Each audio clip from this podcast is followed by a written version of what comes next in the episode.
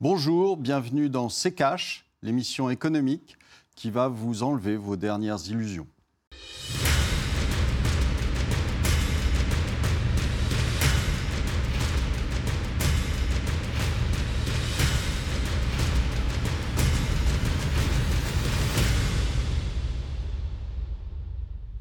Bonjour, aujourd'hui nous vous parlons de la fiscalité. Bonjour Estelle. Bonjour Olivier, bonjour à tous, bienvenue dans ce nouveau numéro de C'est Cash. C'est l'une des principales revendications des Gilets jaunes, plus de justice fiscale.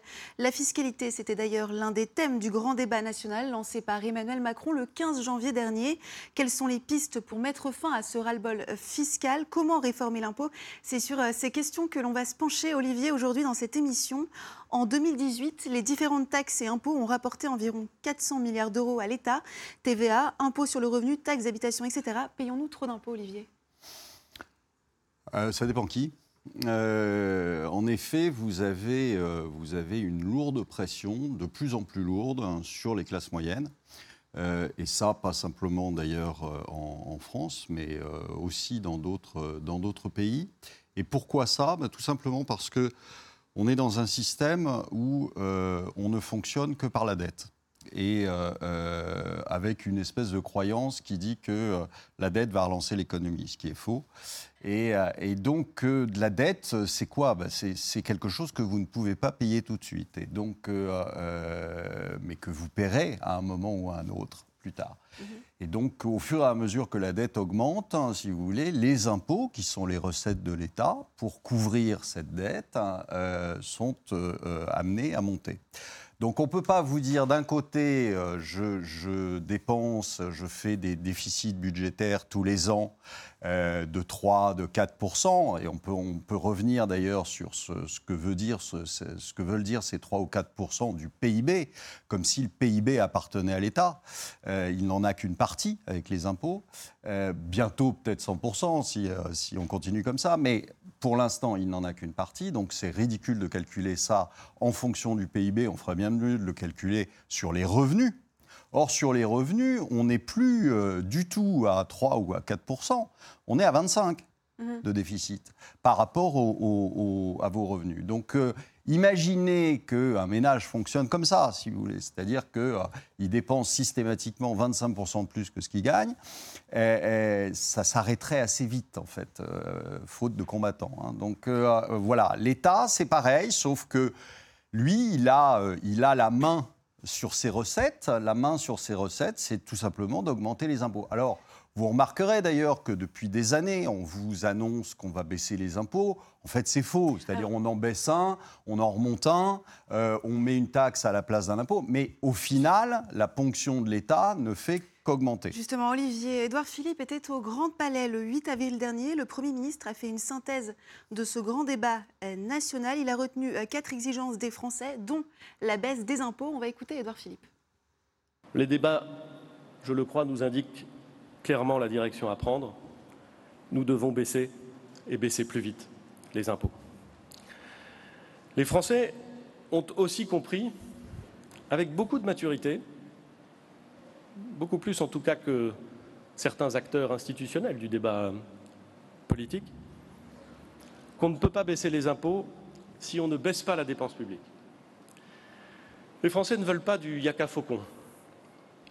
Ils ne nous disent pas seulement qu'il faut baisser les impôts, ils ne nous disent certainement pas qu'il faut creuser la dette, et nous encouragent à prendre des responsabilités, à prendre des décisions et à être responsables des décisions que nous prenons. Olivier, pour baisser l'impôt plus vite, à quel impôt doit-on s'attaquer? Ben, Il faut surtout s'attaquer à autre chose, il faut surtout s'attaquer aux charges, aux dépenses de l'État. Et aux dépenses de l'État, alors là, on va encore nous dire, euh, oui, mais euh, dépenses de l'État, ça veut dire moins de services publics. Non, pas du tout. Ça veut dire euh, moins de ces gens-là.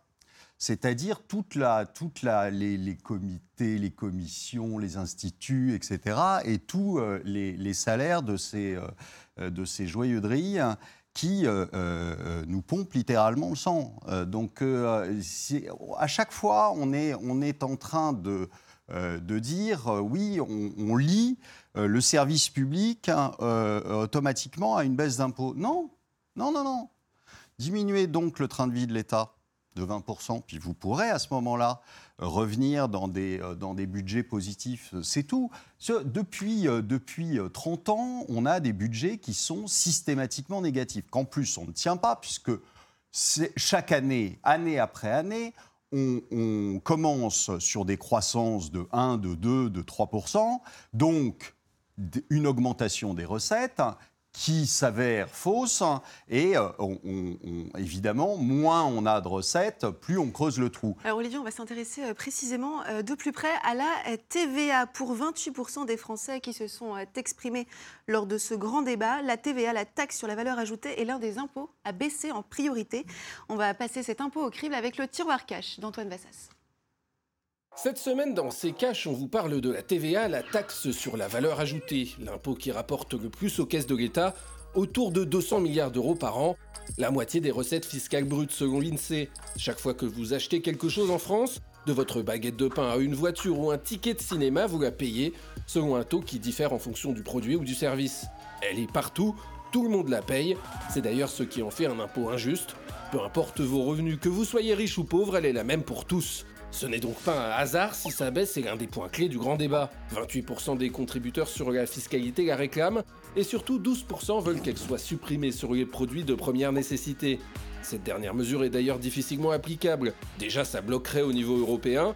L'UE a fixé un taux minimal de TVA à 5%, hors taux spéciaux comme pour les médicaments, par souci d'harmonisation avec les autres pays membres, et ça coûterait par ailleurs très cher à l'État, 11 milliards d'euros de pertes nettes pour les finances publiques. Alors comment rendre cet impôt plus juste sans vider les caisses de l'État? Les mesures du gouvernement suite au grand débat trouveront peut-être la bonne formule, ou pas. Et toi la TVA T'en penses quoi Olivier? Alors Olivier? Eh bien, j'en pense que, euh, euh, vous l'avez dit dans le, dans le sujet, c'est que euh, malheureusement, nous ne sommes pas souverains. Il faudrait peut-être d'ailleurs que vous y pensiez euh, au moment de voter euh, dans un mois euh, pour les européennes, mais nous ne sommes plus souverains, donc c'est l'Europe qui décide. Donc là, vous ne pouvez pas baisser tel ou tel impôt parce que vous allez rentrer dans un déficit budgétaire trop important qui va largement dépasser les 3%. C'est-à-dire que pour la TVA, on peut, ne on peut rien faire. mais c'est sur la TVA, mais c'est sur rien c'est sur rien. C'est-à-dire qu'au final, on vous, on vous berce d'illusions encore en vous disant qu'on va baisser les impôts. Ils ne baisseront pas. Ils reprendront d'une main ce qui, ce qui donne de l'autre. Selon les informations euh, des échos, euh, les impôts au sens large devraient euh, baisser de 14 milliards d'euros entre 2019 et 2020. ça vous paraît... On prend les paris? Évidemment que non.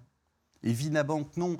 Ou alors ils l'appelleront autrement, c'est-à-dire qu'ils vous colleront une taxe euh, euh, d'une manière différente, euh, ou ils, transféreront une partie sur les collectivités locales, etc. Vous avez 100 moyens de, faire différentes, mais vous verrez que les impôts ne baisseront pas. Il y a tout de même des mesures qui ont été mises en place. Je pense par exemple à la défiscalisation des heures sup. Mais il n'y a pas de... Le, tant que vous ne baissez pas les dépenses, vous ne pouvez pas imaginer qu'on va compenser systématiquement avec de la dette. Sinon, on va être hors jeu à chaque fois et donc l'Europe va nous tomber dessus. Ça veut dire que la France n'a pas la main euh, sur mais sa politique Mais bien sûr que non. Bien sûr que non. On n'a jamais... En, France, on n'arrive pas à se mettre ça dans la tête. une, une dette, c'est un impôt différé. D'accord? Donc, plus on fait de dette, plus on aura d'impôts. Alors après, vous les appelez comme vous voulez. Moi, ce n'est pas, mon, pas mon, problème. Je me, je me fiche qu'on appelle ça une taxe ou un impôt. Mais, mais le, le truc, c'est que vous ne pouvez pas avoir un endettement qui progresse tous les ans et une baisse des impôts. Ça ne marche pas. Ou alors, il faudrait que tous ces messieurs se tirent une balle dans le pied, c'est-à-dire que tous ces messieurs baissent leur train de vie. Or, ça, ça n'arrivera pas, puisque euh, ce n'est pas dans leur logiciel de fonctionnement. Euh, euh, et, donc, bah, vous continuerez à avoir des hausses d'impôts tous les, tous les ans, parce qu'en plus, vous n'avez pas la croissance suffisante pour pouvoir assumer la dette qui est créée. Allez Olivier, on va passer à la deuxième partie de cette émission. Cette semaine, pour aborder euh, cette épineuse question de la fiscalité, nous recevons euh, Virginie Pradel, fiscaliste et présidente de l'Institut de recherche et économique Vauban. Bonjour Virginie Pradel. Bonjour. Merci d'avoir accepté notre invitation. Bienvenue euh, sur le plateau de CKH. Euh, alors Virginie, on a entendu Édouard Philippe précédemment dire qu'il faut baisser les impôts. Est-ce qu'au-delà d'une baisse d'impôts, il n'y a pas une- un travail à faire sur la justice fiscale? Alors, euh, la justice fiscale, hein, euh, notion euh, utilisée à tort et à travers, bah, le problème c'est que c'est une notion éminemment subjective. hein. Mhm. La justice fiscale pour la personne qui gagne très peu, euh, j'imagine, sera très différente de celui qui gagne beaucoup. Euh, donc, j'aime pas vraiment ce, ce référentiel, hein, parler au nom, enfin faire des réformes au nom de la justice fiscale. Pour moi, ça veut rien dire. Je Mhm. pense qu'il n'y a pas de justice fiscale universelle pour tous les Français euh, et qu'il vaut mieux réfléchir de façon euh, pragmatique hein, et établir euh, des bonnes lois fiscales, ce qui manque cruellement dans notre pays. Qu'est-ce qu'il faudrait établir, par exemple, comme euh, bonne loi fiscale? Alors déjà, des lois claires, euh, des lois qu'on comprenne. Euh, et pas euh, pour sortir de l'opacité, j'ai même envie de dire de l'obscurantisme euh, fiscal dans lequel tous les contribuables sont plon- plongés en France. hein. C'est-à-dire qu'au-delà du fait de payer trop, les Français ne savent même pas ce qu'ils paient. Et on en est arrivé là parce que on va dire qu'on a des, grands techniciens hein, qui ont savamment organisé l'opacité fiscale pour que les Français ne comprennent absolument pas ce qu'ils paient. Je vous donne un petit exemple, l'impôt sur le revenu. Euh, bah, on a l'impôt sur le revenu qui s'appelle l'impôt sur le revenu, hein, qui est l'impôt sur le revenu progressif, mais on a aussi la CSG, on a aussi la CRDS, on a aussi la contribution sur les hauts revenus.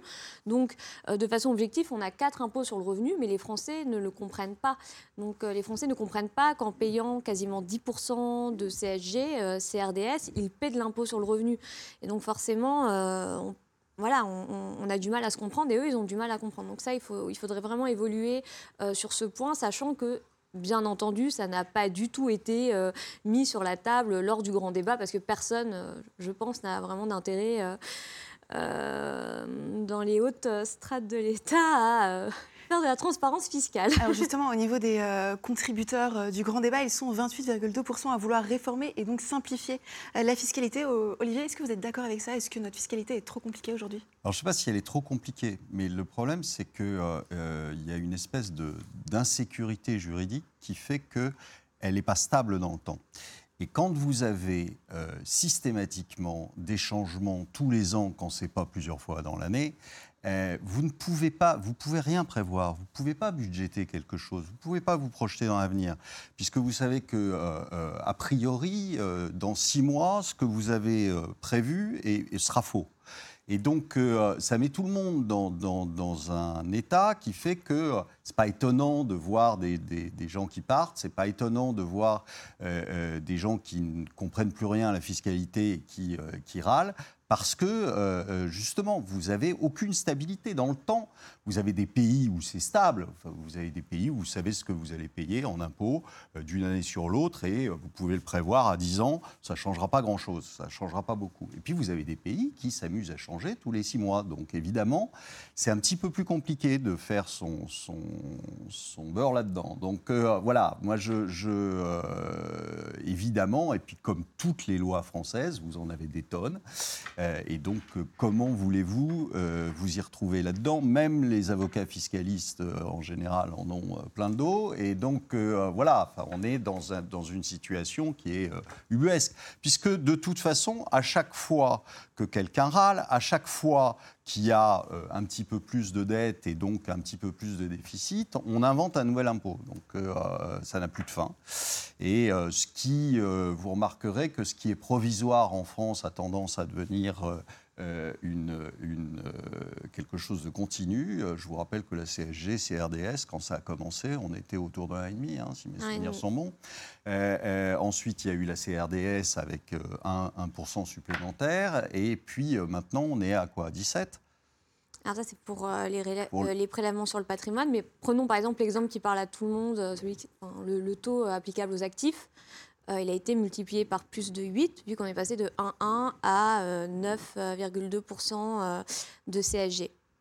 Voilà. Alors, les revenus du patrimoine, j'en parle même pas parce que c'est passé de 1,1 à 17,2, mais là c'est parce qu'on a la CSG, la CRDS et tout un tas de Et prélèvements. puis, euh. vous pouvez être On a trop de prélèvements que... obligatoires Ah oui, ah bah, on a dépassé, alors en, montant, on a euh, récemment franchi euh, le cap des 1000 milliards d'euros de prélèvements obligatoires. ce qui ne parle pas forcément aux Français parce qu'on leur parle tout le temps de milliards, quelques milliards par-ci, quelques milliards par-là. Pour vous donner une idée qui, euh, qui parlera peut-être plus euh, à ceux qui nous regardent, le jour de libération fiscale, c'est-à-dire le jour où théoriquement vous arrêtez de payer euh, de l'impôt, est le plus tardif en France. Hein, en général, il arrive le, 27, le 27 juillet. Voilà, donc à partir du 27 juillet, vous pouvez considérer que vous arrêtez de travailler pour l'État, de payer des impôts, des taxes et des cotisations. Euh, donc, euh, alors qu'il y a des pays où ils ont euh, ce jour de libération fiscale qui est fixé au mois de mai ou au mois de juin. Par exemple, les Américains, ça va être le 16 avril. Vous voyez, il y a un décalage. L'Américain arrête de travailler pour l'État le 16 avril, le Français le 27 juillet. Alors, je voudrais euh, qu'on s'intéresse à ce graphique. Ce sont les mesures souhaitées par les contributeurs du grand débat national en matière de fiscalité. Ce sont uniquement les chiffres des contributions en ligne. Sur le thème fiscalité plus juste et efficace, ils sont par exemple 34,7% à vouloir un, impôt sur le revenu pour tous et en même temps 17,5% souhaitent le baisser. Alors, je rappelle qu'actuellement, 5 tranches existent pour l'impôt sur le revenu dont ça quitte 43% des contribuables. Euh, est-ce qu'il faut faire payer tout le monde Et euh, est-ce qu'il ne faudrait pas créer par exemple de nouvelles tranches d'imposition? Alors, euh, je suis très heureuse que vous me posiez cette question parce que ça met vraiment en évidence du coup la complexité fiscale et l'incompréhension de euh, l'impôt qui porte sur le revenu en France. Euh, quand on dit que tout le monde doit payer de l'impôt sur le revenu, c'est avoir une vision quand même très biaisée de l'impôt sur le revenu parce que dès lors que par exemple un SMICAR est soumis à la CSG CRDS hein, qui objectivement sont des impôts sur le revenu, hein, vu qu'ils sont prélevés sur, sur votre revenu, dès lors que eux sont déjà soumis à un taux de prélèvement de quasiment 10%, euh, je pense que ça va être très difficile pour ces personnes qui gagnent déjà euh, peu d'argent mhm. euh, d'être prélevées davantage. Donc, si on crée un enfin, l'impôt sur le revenu pour tous existe déjà, ça s'appelle la CSG et la CRDS, d'accord? L'idée, si on voulait simplifier, ce serait enfin de fusionner ça, de faire quelque chose de simple, d'unique, comme dans les autres pays, j'ai envie de dire, et cesser avec ce double impôt sur le revenu et aussi cesser de faire culpabiliser toute une partie de la population et même de la déresponsabiliser parce que, vous savez, en, laissant penser aux gens qui ne contribuent pas, ça les déresponsabilise, alors qu'en définitive, la sécurité sociale, c'est eux qui la financent. Hein. Mhm. Chaque mois, on leur prélève quasiment euh, un dixième de, leur salaire euh, pour euh, financer la sécurité sociale. donc voilà, pour répondre à la question, l'impôt sur le revenu pour tous existe déjà, c'est la CSG. L'idée, c'est qu'il faudrait simplifier, avoir qu'un seul impôt sur le revenu au lieu d'en avoir quatre. Voilà, je pense que ça, ça répondrait à la question. Olivier? Moi, je crois que, euh, le, en fait, le sujet, il n'est est pas là. Le sujet, il est que euh, on, est, on a fait un, sujet là-dessus, mais on est en Europe. Hein. on est en Europe. Euh, là-dessus, vous avez un certain nombre de, de pays dans l'Europe qui sont des paradis fiscaux comme l'Irlande, comme le Luxembourg, etc. Là où nos grandes sociétés mettent leur siège et ce qui leur fait que, au final, sociétés du CAC 40, elles sont imposées autour de 8% sur leur, sur leur bénéfice global. Donc euh, vous le remettez à un impôt euh, de 30% comme les autres hein, euh, et vous verrez que vous n'aurez plus de problème de déficit budgétaire. Voilà, donc la, la, seule chose, si vous voulez, c'est que là, on est la fiscalité, il y a aussi euh, quelque chose de, psychologique. On voit bien que euh, les, idéologique. On voit bien que les gilets jaunes réclament à corps et à cri euh, un ISF. Et je ne suis pas sûr que ce soit la meilleure idée non plus. Alors peut-être qu'il faut le, remettre, hein, mais euh, c'est pas, pas le, je dirais, c'est pas ça qui va, euh, qui va changer les choses. On ferait bien de se, je vous dis, s'occuper d'abord de, de, de, au lieu de, d'essayer d'imposer à tout va encore d'autres, euh, d'autres catégories de population et autres. Hein, je pense qu'il faudrait déjà s'occuper de baisser les dépenses. Ça serait plus intelligent que de créer à chaque fois une taxe comme toute réponse à toute question. Euh, euh, et, aujourd'hui aussi, euh, ne pas croire, parce que de plus en plus on agite ça, pas que sur les plateaux de télé d'ailleurs, mais on agite ça, c'est les 100 milliards d'évasion fiscale, et on a l'impression que ça va toujours régler. Hein. Vous avez un corps au pied, 100 milliards d'évasion fiscale, vous avez mal à la tête, 100 milliards d'évasion fiscale, et on vous le met à toutes les sauces, et ça doit régler tous les problèmes. La seule chose qu'il faut bien comprendre, c'est que Si c'est unilatéral, c'est-à-dire s'il n'y a que la France qui fait la chasse aux paradis fiscaux, si vous voulez, ça n'a aucune chance de fonctionner. Les Chinois, ils ont Hong Kong, Singapour, qui sont des paradis fiscaux pour eux. Les Américains, ils ont le Delaware, qui est, qui est un paradis fiscal pour eux. Les Anglais, ils ont les îles anglo-normandes, qui sont des paradis fiscaux pour eux. Euh, euh, il y a Monaco, il y a... Bon, donc euh, vous êtes, vous êtes dans un, environnement où si vous êtes tout seul à agiter votre petit drapeau en disant il faut lutter contre l'évasion fiscale, ben, les entreprises, au final, elles vont aller ailleurs. D'accord? Et euh, quand elles iront ailleurs, bah, ça fera euh, un petit peu plus de chômage chez nous et un peu moins de rentrée au final. Donc vous ne récupérerez pas dans ce cas-là les 100 milliards. Euh, on va terminer avec ce pourcentage. Les impôts et les cotisations sociales représentent 48,4% du PIB français. La France est le pays européen où la part des recettes fiscales en pourcentage du PIB est le plus élevé. C'est ce qu'a révélé Eurostat en novembre dernier. Pour la troisième année consécutive en 2017, la France affichait le plus haut niveau de taxation. Pourquoi est-ce que l'Hexagone est, est le pourquoi la France est celle qui taxe le plus? Bah, comme, euh, comme l'a dit euh, mon voisin, euh, la France est le pays qui dépense le plus, c'est le pays qui a la sphère publique la plus étendue. Euh, et malheureusement, notre gouvernement, comme les précédents, est très velléitaire dès qu'il s'agit de, de réduire, de réduire les, dépenses, hein, alors qu'on pourrait très bien garder un modèle fiscal généreux. Hein. je pense que c'est un modèle qui est plébiscité, mais juste arrêter les abus, je pense que ça permettrait déjà d'économiser beaucoup d'argent. Et, faute de faire cela, en fait, on est toujours bah, dans l'illusion du miracle fiscal. On pense que les impôts vont disparaître, alors que les dépenses sont toujours là. Mais nécessairement, si euh, vous baissez pas les dépenses, si ça baisse pas d'un côté, ça peut pas descendre de l'autre. Enfin, malheureusement, l'équation française budgétaire est très simple. Et euh, quand on voit tous les grands esprits hein, autoproclamés euh, dans notre gouvernement, on peine à comprendre pourquoi personne n'arrive à la résoudre. Ce sera le mot de la fin. Merci beaucoup Virginie Pradel d'être venue sur le plateau de SC Cash. Je rappelle que vous êtes fiscaliste et présidente de l'Institut de recherche fiscale et économique Vauban. On passe à l'actu de la semaine. Olivier, la Banque mondiale a un nouveau euh, patron. Il s'agit de David euh, Malpass. Il était jusqu'à présent sous-secrétaire au Trésor américain en charge des affaires internationales. C'est un proche de Donald Trump. Olivier, à quoi faut-il s'attendre avec cette nomination? Je sais pas. Euh, pas grand-chose. La Banque mondiale, c'est une institution qui a son siège à Washington.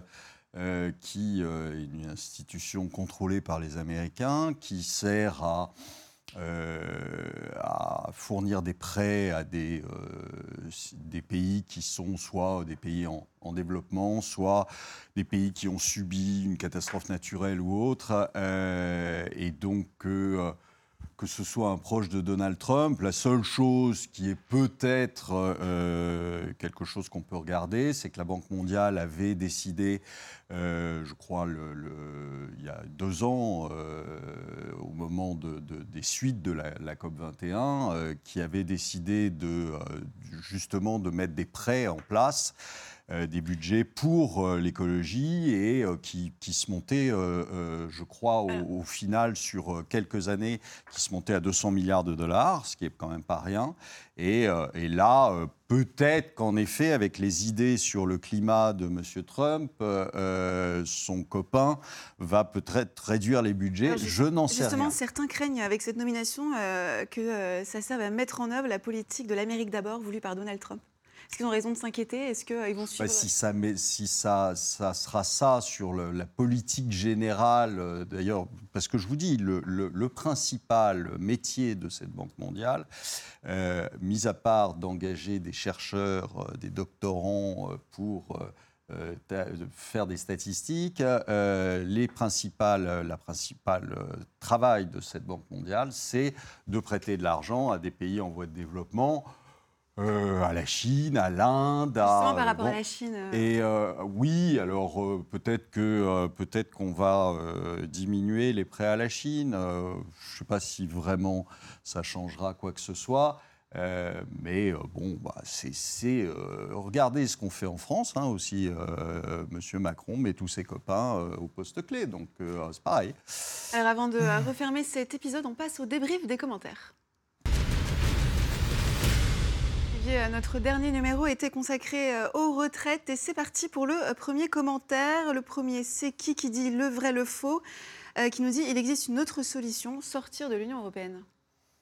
Ah bah euh, non, c'est pas une solution, mais en effet, euh, c'est un préalable. Comme, comme là sur notre sujet de la, fiscalité, tant que vous n'êtes pas souverain et donc vous n'avez pas véritablement les rênes euh, sur votre fiscalité, sur euh, euh, ce que vous allez euh, donner aux retraités ou pas, eh bien, euh, euh, vous êtes soumis aux dictates euh, de l'Union européenne. Et donc, euh, oui, en effet, ça peut être une idée intéressante, mais ça ne résoudra pas tout euh, dès le lendemain. Alors sur Facebook, Domi euh, Thibault qui vous propose de s'attaquer à l'évasion et récupérer tous ces milliards égale plus de problèmes de santé, EHPAD, etc. Eh bien, euh, c'est justement ce que je vous disais à l'instant, c'est-à-dire que euh, ces fameux 100 milliards euh, qu'on met à toutes les sauces et qui vont régler tous nos problèmes demain matin, c'est une, illusion. parce que ça, ne peut pas se faire comme ça. Et puis, alors là, pour le coup, encore une fois, euh, l'Union européenne ne vous laissera pas faire. Donc, euh, réfléchissez bien avant de mettre un bulletin de vote dans un mois. Voilà, c'est parce que vous répondrez à pas mal de vos questions. Olivier, un dernier mot euh, sur le commentaire de Gilles Camilleri. Avec les contrats courts et précaires touchant de plus en plus de monde, bientôt ça va être un exploit de cotiser 25 ans. Mais oui, oui. euh, Ça va être un exploit Mais ça va être un exploit. Estelle, ça va être un exploit de cotiser 25 ans. Moi, ça y est, c'est fait, mais... euh, Allez Olivier, euh, c'est la fin de cette émission. Merci de l'avoir suivi. Je rappelle que vous pouvez voir ou revoir notre numéro consacré aux retraites sur notre site rtfrance.tv. Vous pouvez aussi réagir à cette émission sur les réseaux sociaux avec le hashtag RTCash. Olivier, une conclusion eh bien, une conclusion, il ne faut pas se, se, raccrocher à des solutions trop faciles, parce que souvent, ce sont des solutions qui n'existent pas.